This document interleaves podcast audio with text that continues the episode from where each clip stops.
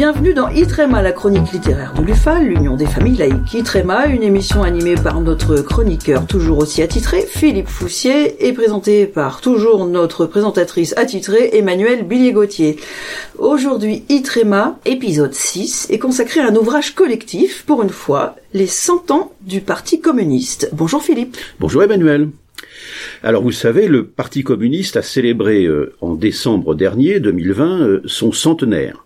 À cette occasion, il a publié un livre illustré qui aborde cette histoire avec une distance variable, dirons-nous.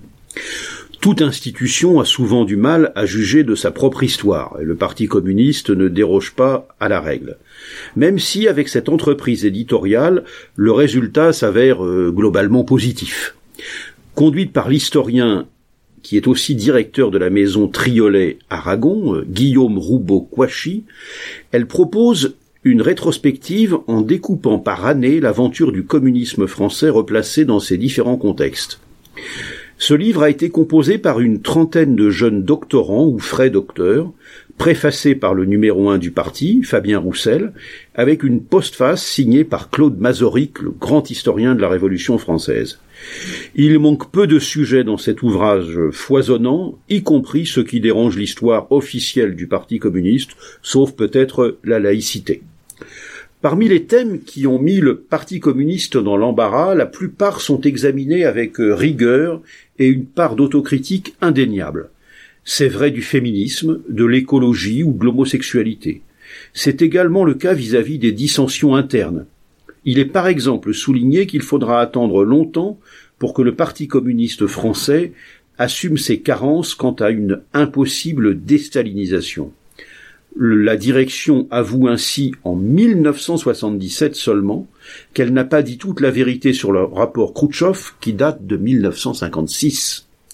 Et s'agissant du culte pour Staline, il est néanmoins rappelé, et ce n'est pas inutile, que tous les drapeaux des bâtiments officiels français avaient été mis en berne à l'annonce de sa mort, et que donc le culte de la personnalité euh, entretenu par le Parti communiste était assez finalement largement partagé. Et ce livre aborde aussi les liens entre le PC et les artistes. Oui, en effet, euh, très intéressantes les controverses culturelles entre les tenants de l'orthodoxie réaliste menée par le peintre André Fougeron et les défenseurs de l'art abstrait conduits par Picasso et, Aragon. On trouvera euh, des pages très éclairantes dans ce livre. Aussi les tensions parfois vives entre le communisme municipal et ses impératifs de gestion, confrontés à une doctrine officielle qui font euh, l'objet d'éclairages très instructifs, comme aussi d'ailleurs le rapport entretenu par le Parti communiste avec le monde rural.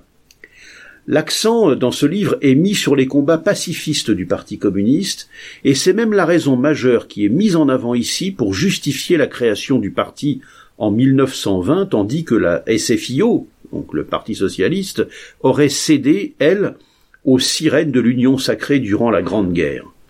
Plusieurs chapitres sont consacrés aux engagements anticolonialistes des communistes de la guerre du Rif jusqu'au Mali aujourd'hui, classés d'ailleurs dans cette catégorie.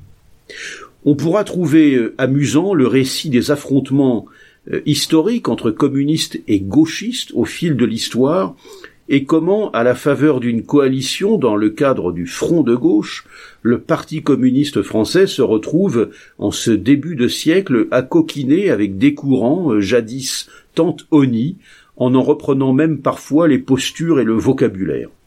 À dire vrai, la capacité des historiens maison à observer une distance avec leur sujet s'estompe à mesure que l'on quitte l'histoire pour entrer dans l'actualité.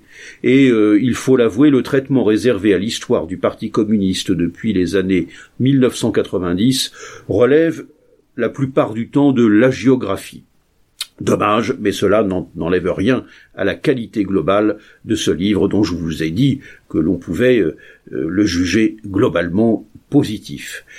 Cent ans de parti communiste français, sous la direction de, donc de Guillaume Roubaud-Quachy, publié au Cherche Midi, 232 pages, 25 euros.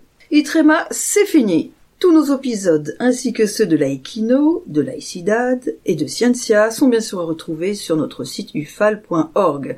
Merci Philippe et je vous retrouve pour le septième épisode d'Eitrema. Et oui déjà, vous nous parlerez cette fois du livre de Marc Trévidic, Le roman du terrorisme.